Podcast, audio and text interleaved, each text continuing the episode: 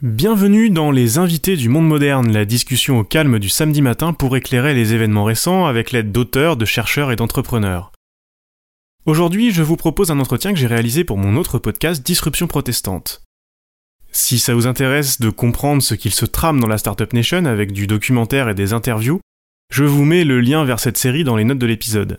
Je me suis dit que ça pourrait vous intéresser parce que dans cette discussion nous évoquons des sujets importants du moment qui nous occupe notamment dans la République inaltérable, à commencer par la souveraineté numérique et les alternatives au modèle start-up tout puissant.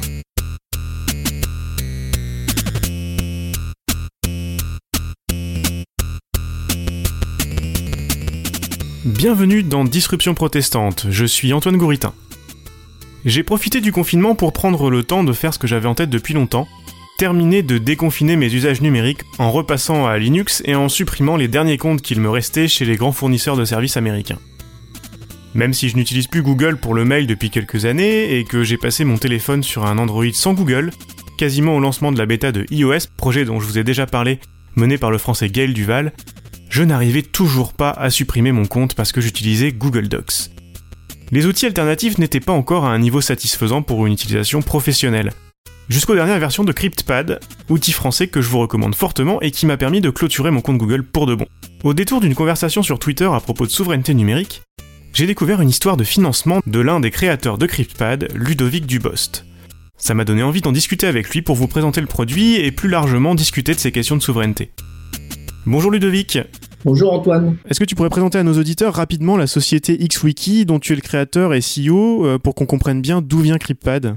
Alors bien sûr, euh, donc euh, donc XWiki euh, c'est une société qui a maintenant 16 ans. Donc en général on dit XWiki SAS. initialement, elle a créé le logiciel XWiki. C'est moi qui ai créé ce logiciel et j'ai créé la société en même temps en 2004. XWiki c'est un logiciel libre de partage de connaissances basé sur le principe du wiki donc qu'on connaît tous à travers Wikipédia euh, mais qui est euh, adapté ici sur les usages d'entreprises euh, ou d'organisations qui veulent partager de l'information. Donc XWiki fait ça depuis 16 ans sous forme de logiciel libre. Donc c'est une société aujourd'hui qui fait 40 personnes et donc qui, qui vit en fait de, de, produire et de faire des services autour de ce logiciel et de le faire progresser. Dans le cadre de projets de recherche que faisait XWiki, on a aussi été amené à créer un, un nouveau produit qui s'appelle CryptPad, donc maintenant, la société porte deux produits euh, logiciels libres et vit autour du développement et des services euh, de, autour de ces logiciels. CryptPad, si j'ai bien compris, c'est le fruit de développement effectué pour votre plateforme au départ, euh, suite à une découverte un peu par hasard d'un de vos ingénieurs, c'est ça? C'est ça, c'est ça un peu l'histoire. Depuis même très longtemps, on s'intéresse à l'édition temps réel. on a commencé à s'y intéresser, alors pas tout à fait sur l'édition temps réel. Au début, on s'intéressait à comment répliquer des wikis. C'est-à-dire, je vois être sur deux serveurs et éditer en même temps. Et on avait fait un premier projet de recherche euh, qui avait été financé, qui s'appelait XWiki Concerto euh, sur ce sujet. Et ensuite, on, euh, s'est intéressé à l'édition temps réel, la capacité finalement d'éditer en même temps une page dans le wiki. On avait travaillé en 2009 sur un premier projet de recherche sur ce sujet, puis ensuite on a fait avancer ces technologies on travaillait avec des labos de recherche et, en fait à un moment donné, un de nos ingénieurs nous a réécrit l'algorithme du, euh, du labo de recherche en disant ben regarde euh, j'ai fait ça avec un peu de blockchain, euh, j'ai fait ça en JavaScript et en fait voilà tout est tout fonctionne dans le navigateur. Alors au début j'étais un peu même énervé parce qu'il avait il avait fait ce que font beaucoup d'ingénieurs, c'est-à-dire réécrire le boulot des autres plutôt que s'intéresser à comprendre exactement le, le boulot des autres. Mais j'ai dû me rendre à l'évidence qu'il y avait quelque chose de vraiment intéressant dans ce qu'avait fait euh, cet ingénieur, alors qui est américain d'ailleurs, parce qu'on dit euh, CryptPad c'est un logiciel français. Alors il faut savoir que son créateur est américain, travaillant dans une société française, et, euh, et son lead actuel est canadien. Petit aparté. J'ai dû me rendre à l'évidence qu'il avait fait quelque chose de vraiment intéressant, c'est que comme tout fonctionnait dans le navigateur, en utilisant euh, un bout de technologie de la blockchain euh, qui permettait de s'affranchir du serveur pour le, la gestion des conflits euh, dans le cadre d'une édition en temps réel. Ce que ça a ouvert comme possibilité, c'est que bah, on peut chiffrer l'information. Finalement, on est capable de travailler à plusieurs sur un document euh, sans que le serveur euh, n'ait d'autres connaissances qu'une information chiffrée. Et ça, ça nous a amené à dire, bah, on, il y a vraiment quelque chose d'intéressant dans ce type de technologie, dans, dans cette, dans cette possibilité on a commencé par dire bah, il faut qu'on mette ça sous forme de prototype sur Internet. Donc le CryptPad.fr, en fait, c'est un prototype au départ pour démontrer la technologie temps réel et, aussi démontrer cette, cette capacité de, chiffrement du document. Et petit à petit, on a amélioré ce prototype jusqu'à décider que ça valait le coup d'en faire un produit et, et de trouver un modèle économique autour de ce produit. Alors justement, parlons de modèle économique. Le sujet est très complexe euh, dans le logiciel libre. Est-ce que tu peux résumer euh, bah, pour nos auditeurs qui connaissent pas forcément le milieu, comment sont financés en général les projets euh, dans le logiciel libre? On se méprend encore trop souvent sur libre égale gratuit. Est-ce que tu peux vraiment en quelques phrases nous, raconter ça? Et comme ça pourra comprendre un peu où vous en êtes avec CryptPad de ce côté-là Alors c'est un très vaste sujet, le financement du logiciel libre, qui est problème qui existe depuis euh, depuis des années.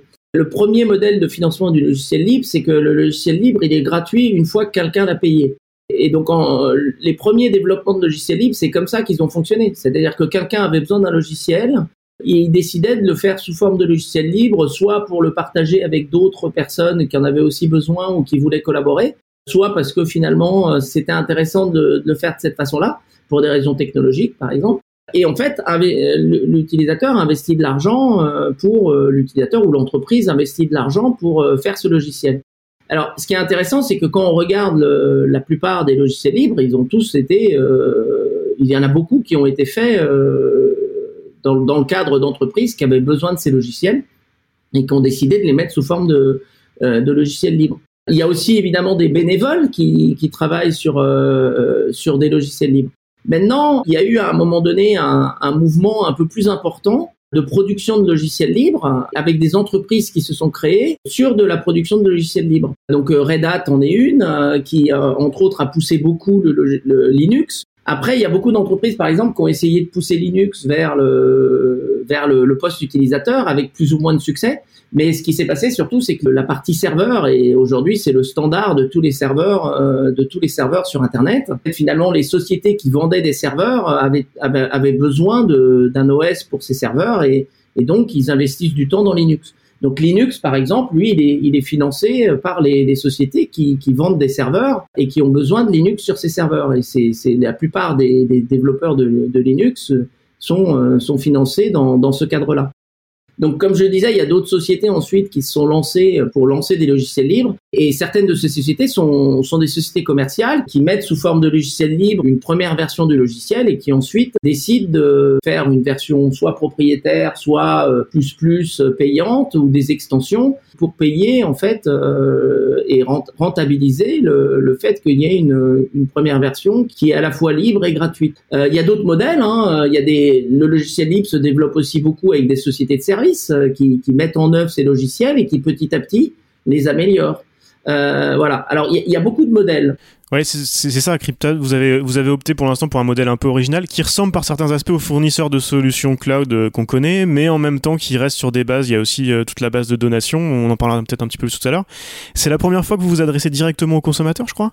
Alors oui, euh, c'est vrai qu'on alors euh, XWiki est plutôt un produit pour entreprises, donc euh, c'est plutôt les usages euh, internes des entreprises qui, qui s'appliquent autour du wiki, même si on a des associations par exemple qui utilisent XWiki aussi. Mais effectivement, CryptPad, il a aussi cette capacité. C'est un outil qui peut être utilisé par les entreprises de la même manière un peu qu'XWiki, mais c'est aussi un, un, outil qui peut être utilisé par le consommateur direct, puisque en fait, bah, on a tous besoin de à un moment donné d'écrire un document euh, de partager des informations.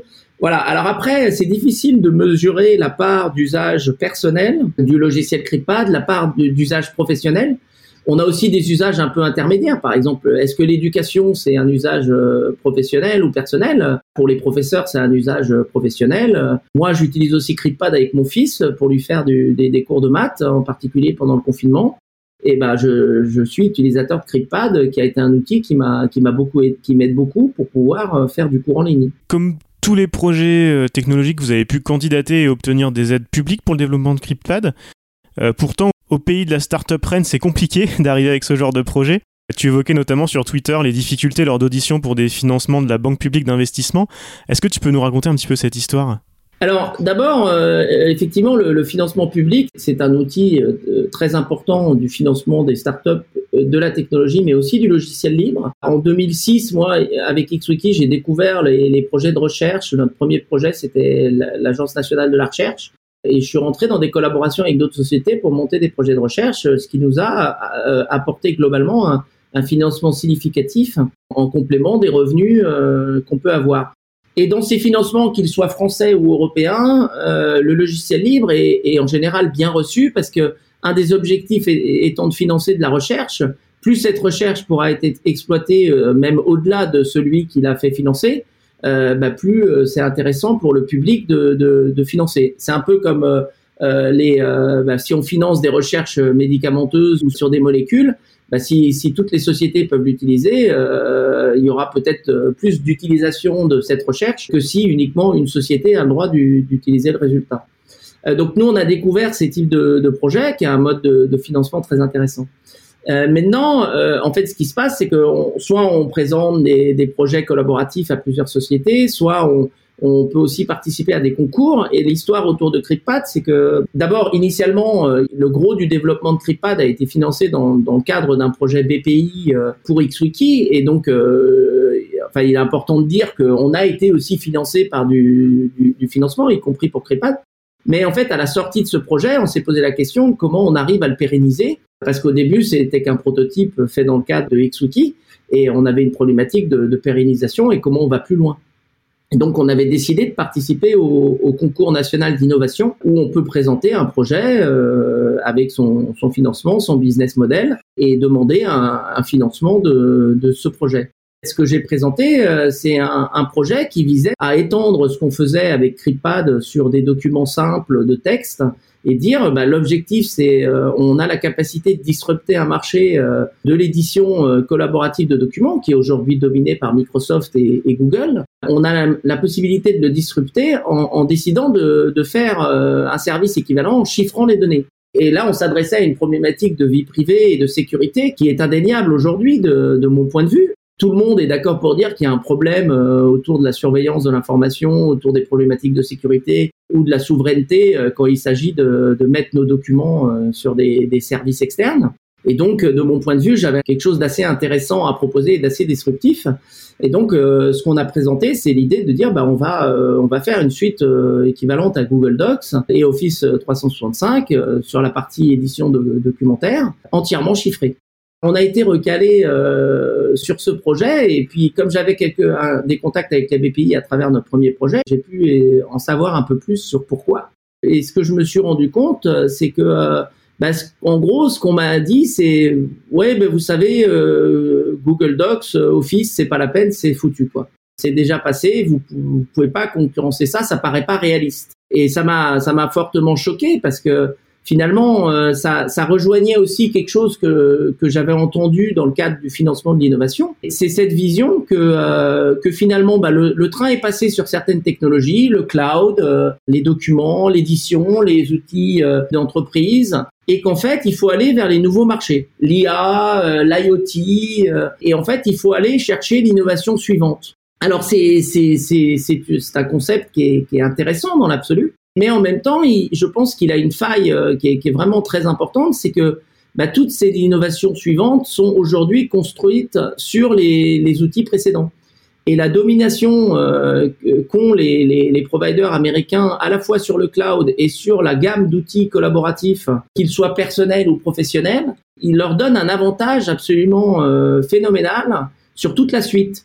C'est-à-dire qu'en fait, tout étant basé sur ces systèmes-là, finalement, à un moment donné, dès qu'ils veulent euh, prendre le marché euh, de la nouvelle innovation, ils ont juste besoin de la connecter à la plateforme précédente sur laquelle ils sont déjà dominateurs. Ils, peuvent détruire quasiment n'importe quel concurrent ou les racheter et prendre les, les marchés suivants. Et donc moi, je suis d'avis que, que au niveau européen, c'est une grave erreur de penser qu'on peut se, se, passer de, de, de, reconstruire une, une, offre sur ces services de base que sont euh, les outils cloud et, euh, et les plateformes collaboratives de base, qu'elles soient personnelles ou professionnelles. Et on se doit de trouver des moyens de, de rattraper ce retard. On peut parler par exemple du Health Data Hub, qui est un sujet qu'on qu'on voit passer sur Twitter en ce moment. Ben, on est exactement là-dedans. Aujourd'hui, on, est on a un débat sur le fait que nos données de santé vont se retrouver euh, chez Microsoft. C'est basé sur le fait que finalement, on, nous explique que bah, seul Microsoft a l'offre technologique nécessaire à construire ce Health Data Hub. Tout va être construit sur des technologies de Microsoft. Alors même si on nous promet une certaine euh, réversibilité qui nous permettrait un jour de peut-être aller se déplacer sur un service européen, mais moi, je j'y crois pas et je pense qu'en fait, si on fait pas quelque chose avec une stratégie à la fois française et européenne euh, sur le fait de reprendre pied sur les briques de base, eh ben on peut pas sortir de cette situation. Ouais, et en plus, c'est ce que tu nous as bien expliqué. CryptPad travaille vraiment sur des questions euh, qui sont très très actuelles de, de vie privée, euh, et on a vu notamment pendant le confinement les, les, les, problèmes aussi pour les entreprises de sécurisation des données.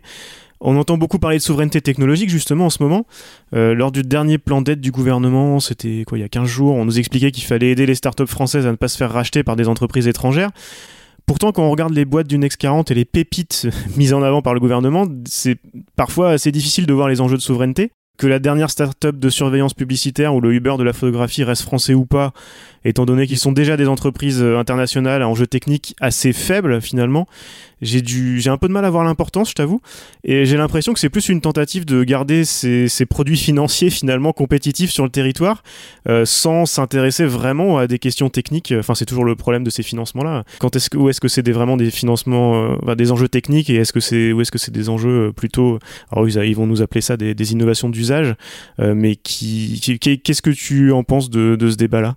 Bah, la première chose que, auquel je pense, c'est que la souveraineté, c'est un terme euh, qu'on utilise quand ça nous arrange, euh, enfin ou quand, les quand ça arrange les politiques, et puis de temps en temps, on arrête de, de, de l'utiliser. Le cas du Health Data Hub a bien marché, a, bien fonctionné. Hein. On nous a expliqué que pour des raisons de souveraineté, il était impossible d'utiliser les API de Google et d'Apple pour Stop Covid. Par contre, euh, il n'y avait pas de problème pour mettre toutes nos données de santé chez Microsoft. En gros, euh, on utilise l'argument quand c'est utile, euh, mais en fait, euh, en réalité, il n'y a pas vraiment un plan très complètement bien établi et très sérieux là-dessus. Ça, c'est la première chose. On parle de souveraineté et ça sert aujourd'hui comme argument au gouvernement de dynamiser l'économie des startups, ce qui est, ce qui une chose qui peut paraître tout à fait intéressant. C'est une stratégie de dire il nous faut des startups pour pouvoir regagner de la souveraineté. C'est probablement pas faux. Il nous faut des startups.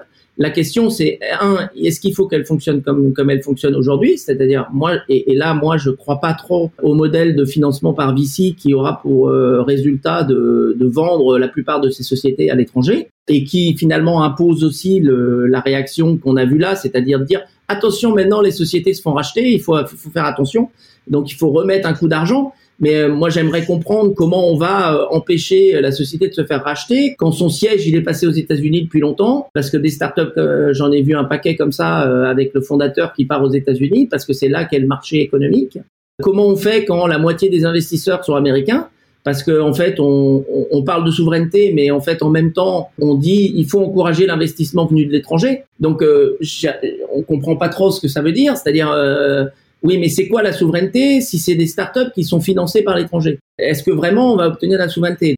On fait plutôt euh, un modèle euh, financier plutôt que le modèle à la chinoise euh, où les Chinois ils ont ils ont financé leur propre startup avec l'argent de l'État en s'assurant un fort contrôle de leur startup. Alors je dis pas que c'est le bon modèle hein, parce que la Chine c'est loin d'être parfait cet, cet aspect-là, mais disons qu'on peut on, on peut pas d'un côté dire on veut des startups souveraines et de l'autre côté dire ce qu'on veut, c'est de l'investissement venu de l'étranger. Un autre exemple de ça, c'est quand, euh, à un moment donné, euh, moi j'ai vu les ministres de l'économie numérique faire un grand, euh, des, des, des, grandes présentations avec IBM ou avec Microsoft ou avec Facebook pour l'installation d'un labo de recherche d'IA Facebook en France, avec une collaboration avec l'INRIA, etc. Moi, ce que j'ai vu là-dedans, c'est un pont d'or pour les ingénieurs français pour se retrouver aux États-Unis trois ans plus tard. Quoi parce que euh, on, leur donne nos, meilleurs ingénieurs en IA euh, dans un labo Facebook en France. Et quand ces gens ils vont progresser dans la hiérarchie de Facebook, euh, bah, ils n'auront pas d'autre choix que de partir aux États-Unis. Ils vont pas rester en France pour monter dans la hiérarchie de Facebook. surtout en plus avec un labo, un labo de recherche Facebook qui coûte beaucoup moins cher à, Facebook que s'il l'avait gardé dans la Silicon Valley parce que le, le, coût d'un tel labo et des ingénieurs français est, est, pas le même quoi. Oui, c'est vrai. Alors, on, on dynamise l'économie en créant de l'emploi, mais est-ce vraiment cet emploi-là qu'on a besoin de créer? L'emploi des ingénieurs surqualifiés euh, qui sont finalement assez bien payés. Euh. on espère que ça va dynamiser l'économie. On espère que après avoir bossé cinq ans chez Facebook, ils vont créer une start-up. Voilà. On espère, on espère. Mais entre-temps, on met pas en place une, une stratégie, moi, qui me semble importante, Et il y a un terme qu'on n'a pas encore utilisé dans cette discussion, c'est le terme Europe. Ouais, j'allais euh, et, et, le plus gros problème, moi, que je vois avec tout ça, c'est le fait qu'à aucun moment on parle de souveraineté européenne, on parle toujours de souveraineté française. Alors j'ai parfois l'impression qu'on essaye de parler aux électeurs du Front National euh, quand on parle de souveraineté, ouais. Et moi j'aimerais qu'on parle de souveraineté européenne et même de souveraineté du citoyen. Le problème c'est pas de recréer des Google en France. C'est pas ça dont on a besoin. Ce qu'on a besoin, c'est de technologies qui sont maîtrisées et qui permettent à une économie de fonctionner de façon concurrentielle sur tout le continent européen. Ce qu'on a besoin, c'est un, réseau de sociétés qui sont, qui sont en compétition sur des technologies qu'elles se partagent. On n'a pas besoin de nouveaux monopoles qui nous posent des problèmes, avec qui il faut discuter au niveau gouvernemental et avec lequel aucun citoyen ou aucune petite entreprise ne peut discuter. Aujourd'hui, Google, il peut fermer votre compte et vous pouvez rien dire. Ils peuvent censurer n'importe quel contenu, on peut on peut rien dire. C'est pas ça dont on a besoin. Ce qu'on a besoin, c'est d'un système beaucoup plus décentralisé avec des technologies beaucoup plus libres. Et c'est ça aussi moi qui m'amène dans le logiciel libre. Je suis fondamentalement anti-monopole et le logiciel libre, de mon point de vue, c'est la seule c'est la seule méthode réellement pour empêcher les monopoles euh, dans le domaine de la technologie. Est-ce que le grand public ne réalise pas toujours, enfin voire même jamais, à mon avis, c'est que la plupart des startups qui représentent la, réussite hein, de l'entrepreneur à succès qui s'est fait tout seul, soutenu par le capital risque, ils s'appuient très largement sur du logiciel libre. Ils construisent la dernière brique au-dessus de fondations euh, libres pour euh, capturer de la valeur. En fait, c'est un, un, peu la partie, euh, la partie émergée de, l'iceberg sur lequel ils s'installent. C'est souvent de la, de la, capture de valeur qui, qui, ne redescend pas derrière sur le, sur le libre. Oui, c'est un vrai problème entre, le, entre le fournisseur du logiciel libre qui développe et qui participe au développement du logiciel libre et la société de service qui le déploie chez les clients ou le service cloud qui revend un hébergement de ce logiciel libre. La question, c'est qui récupère le plus de la valeur et est-ce que le est-ce que le développeur du logiciel libre il est financé à sa juste valeur? C'est un vrai problème. En tout cas, nous on le vit de l'intérieur, hein, puisque c'est toute la difficulté de financement du logiciel libre et de la potentielle concurrence dans laquelle on peut se retrouver avec des acteurs qui, déploient votre logiciel libre. C'est ce qui nous a amené nous justement à avoir cette approche de transparence financière et de donation autour de CryptPad, alors qui est pas encore parfaite parce qu'on manque de temps pour la mettre en œuvre moi, j'ai trouvé que c'était très important finalement de montrer comment on finançait le logiciel CryptPad euh, et d'expliquer aussi aux, utilisateurs et aux entreprises qu'en fait, ces logiciels ne pourront pas survivre s'il n'y a pas un modèle de financement autour de ces logiciels. Et d'expliquer quel est notre modèle de financement, comment il est financé, combien d'argent on arrive à obtenir. Et alors, ce qui est intéressant, c'est que nous, on a noté une chose, c'est qu'à partir du moment où on avait lancé le système de, de donation, on a eu une augmentation des souscriptions. On ne peut pas mesurer l'argent qu'on obtient des donations uniquement à la mesure de l'argent des donations. Il faut aussi mesurer le fait que certains utilisateurs vont décider de payer parce qu'ils trouvent que c'est bien et pas uniquement parce qu'ils ont absolument besoin de payer le service qu'on leur a obligé à acheter s'ils veulent utiliser notre service en ligne credpat.fr si on rentre dans la logique euh, de, de ce marché des startups, on pourrait se dire que avec, euh, je, je, parlais du confinement tout à l'heure, j'imagine que vous avez aussi euh, plus plus d'utilisateurs et que ça a explosé. Je, je, sais pas si vous avez quelques chiffres là-dessus, mais il y a une autre une autre question, c'est de dire bah voilà les questions de vie privée euh, et de et de collaboration notamment en entreprise sont en train de devenir très importantes pour tout le monde. Vous allez avoir un marché qui s'ouvre, donc voilà problème résolu. financez-vous comme ça et faites comme tout le monde, rentrez sur le marché. Qu'est-ce que tu en penses? De cet argument-là Oui, c'est la méthode proposée. Hein. On nous dit euh, faites des startups qui marchent et tout ira bien. Et c'est tout problématique. Première chose, tu parlais de chiffres euh, sur qu'est-ce qui s'est passé avec le confinement. Alors effectivement, on a eu une grosse augmentation euh, du, fonctionnement de CryptPad. Il a plus de plus que quadruplé en fait entre la dernière la première semaine la dernière semaine avant le confinement et, et quelques semaines après le début du confinement. Alors maintenant, ça redescend un petit peu, mais ça reste encore très élevé. Donc, euh, on est, euh, il y a un point qui est, qui est, positif. Si on peut essayer de trouver un point positif dans l'économie du Covid, parce qu'évidemment, euh, on ne sait pas ce qu'on souhaitait, mais effectivement, il y a des gens qui vont avoir découvert nos outils et qui vont peut-être se rendre compte qu'ils bah, fonctionnent pas si mal que ça et qu'en fait, ils peuvent continuer à les utiliser même en dehors du confinement. Et donc, on espère qu'on va garder et qu'on aura fait un, un saut, un saut significatif d'usage et que ça se transformera aussi en, en revenus. Alors c'est déjà un peu le cas, hein, notre revenu augmente, mais le revenu est, est encore faible euh, au, au, regard de ce qui est nécessaire à financer une équipe euh, qui est, qui est pas si grande que ça aujourd'hui sur CRIPAD. On a trois personnes sur CRIPAD, mais euh, aussi au regard de ce qu'il faudrait pour financer une offre globale euh, de services euh, collaboratifs à des à des niveaux plus importants qu'aujourd'hui. Alors après, pour ce qui est de se financer sur le marché, alors oui, effectivement, on pourrait essayer de partir avec notre produit et de dire investissez chez nous et, et on veut faire une start-up qui lance un, un service collaboratif. Alors euh, oui, c'est une possibilité pour Crépad et c'est une possibilité qu'on a envisagée à certains moments, mais en fait aujourd'hui on se refuse à le faire parce que je, enfin, je, honnêtement, je crois plus à ce modèle-là. Et donc, euh, donc aujourd'hui, euh, on veut trouver des moyens de le, de le financer par, par lui-même et pas avec des investissements massifs euh, sur des revenus futurs espérés. Qu'on veut, c'est le financer avec les revenus d'aujourd'hui, avec les financements publics d'aujourd'hui, au jour le jour, et grandir petit à petit, et éventuellement qu'il y ait d'autres personnes qui viennent et d'autres entreprises qui disent bah tiens c'est intéressant de lancer un service CRIPAD qui décident de lancer un service CRIPAD et qu'ils ne le fassent pas en se disant euh, c'est bien, euh, on va lancer un service CRIPAD gratuit pour nous générer des revenus par ailleurs mais qu'ils le fassent en se disant on a aussi besoin que les développeurs du service CRIPAD y fonctionnent et il faut qu'on trouve des partenariats avec la société qui le développe et que finalement on arrive à, faire un service qui soit déployé sur toute l'Europe, sur tout le monde entier, avec d'autres hébergeurs que, que CRIPAD FR.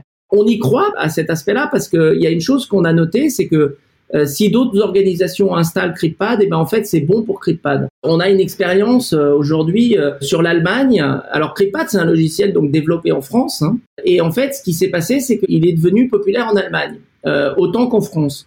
Et à un moment donné, il y a une entité qui s'appelle le, Parti Pirate allemand. Le Parti Pirate, c'est une organisation politique hein, qui a été créée en Suède au départ et qui existe dans plusieurs pays, y compris en France. Alors c'est pas très très grand en France, mais en Allemagne, le Parti Pirate, c'est une organisation qui est assez significative. Le Parti Pirate, il, a, il, a, il utilisait une instance Etherpad pour euh, faire collaborer ses membres et il fournissait une, une instance Etherpad à tous ses, euh, à tous ses utilisateurs. Et à un moment donné, ils ont décidé euh, de passer sur CryptPad pour plusieurs raisons. Un, CryptPad, Etherpad leur commençait à leur poser des problèmes de, de scalabilité. ils avaient des volumes assez importants. Et la deuxième chose, c'est que bah, la vie privée et la sécurité, c'est quelque chose sur lequel euh, les gens du Pirate Party sont sensibles. L'Allemagne est assez sensible aux problématiques euh, de, de, de, vie privée, de technologie. Il y a une organisation en Allemagne qui s'appelle le CCC, euh, le Chaos Computer Club, qui existe depuis des années, qui est le plus grand club de hackers probablement au niveau mondial, et qui a aussi fait monter la, la sensibilité de, de beaucoup de gens dans la technologie en Allemagne euh, sur ces problématiques de vie privée, de logiciels libres. Et donc ils ont ils ont mis en place cette euh, cette instance. Et euh, nous, ce qu'on a noté, c'est qu'en fait, à partir du moment où ils ont fait ça, eh ben nous, Critpad.fr, on a explosé en Allemagne. Et c'est très intéressant parce qu'on pouvait se dire cette instance installée en Allemagne par des Allemands en langue allemande primordialement, etc. allait finalement nous prendre nos utilisateurs. Et en fait, ça s'est pas du tout passé comme ça.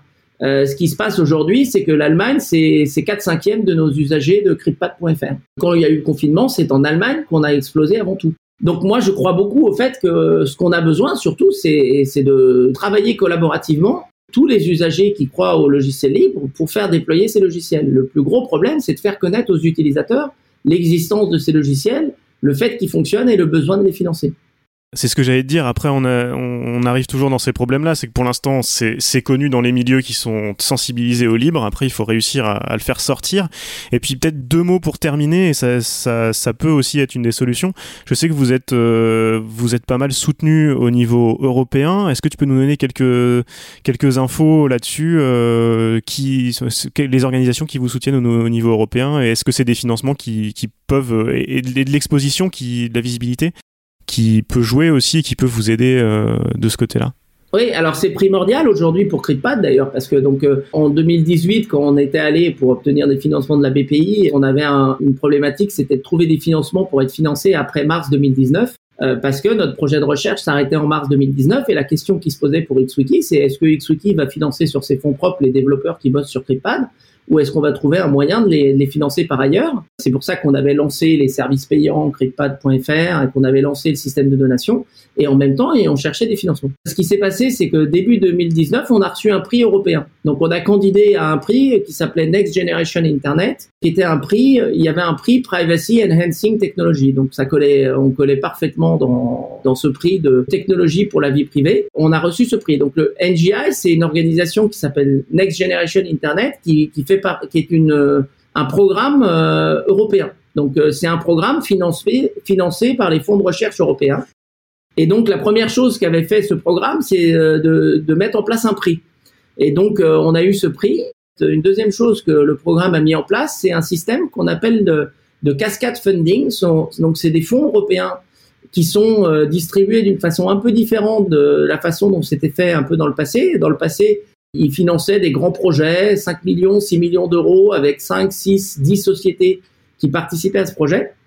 Et le cascade funding, c'est une méthode un peu différente qui donne 6 millions à une organisation et le rôle de cette organisation, c'est de distribuer ce, ce financement sur euh, plein de petits projets, allant de 10 000 euros à jusqu'à au maximum 200 000 euros par organisation.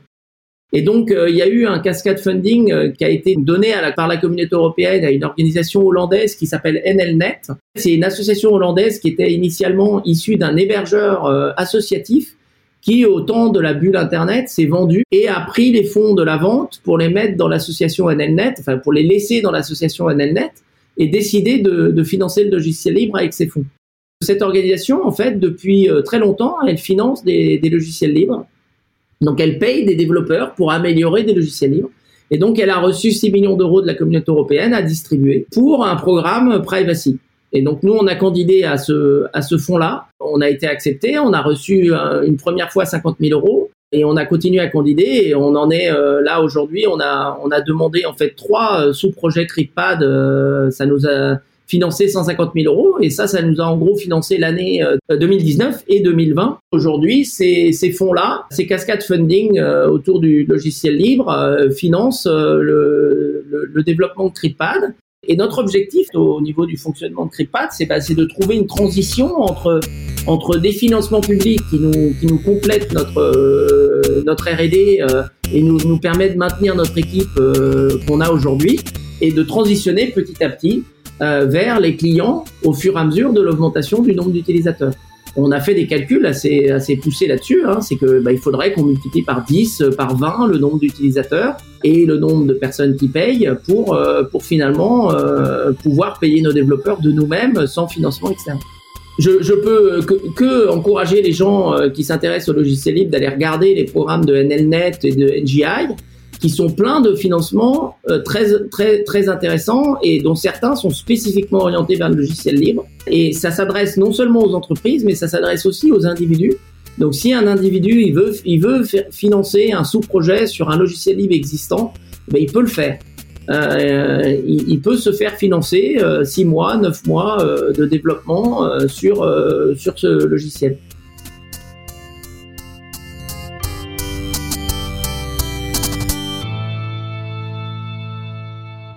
top